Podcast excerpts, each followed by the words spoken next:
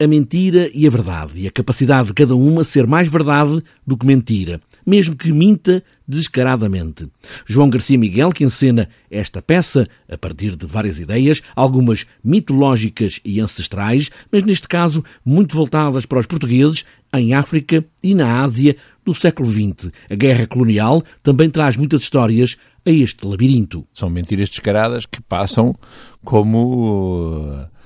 fantasmas, que passam como fantasias, que passam como imaginações, mas que passam também uh, para o plano da realidade. São formas, no fundo, de nós uh, cumprirmos e preenchermos aquele vazio que é viver e estar perante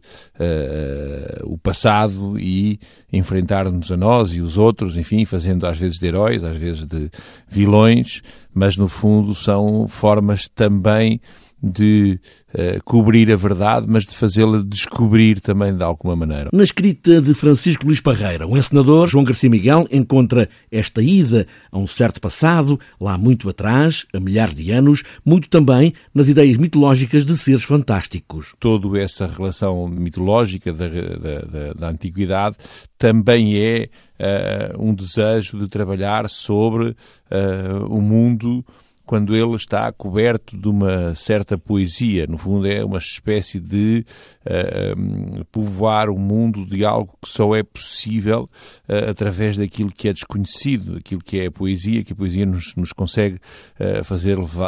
voar sobre como se fosse uma espécie de tapete voador ou de engenho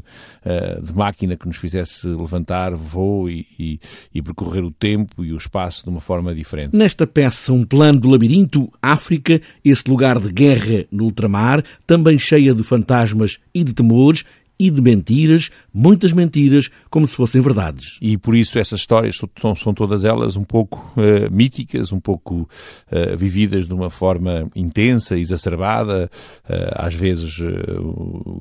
nessa lógica da, da, da, verdade e mentira que falávamos anteriormente, não se distingue muito bem o que é, que é verdade e o que é, que é mentira. África na guerra do ultramar, nessa diáspora portuguesa do século XX, nestas verdades e mentiras.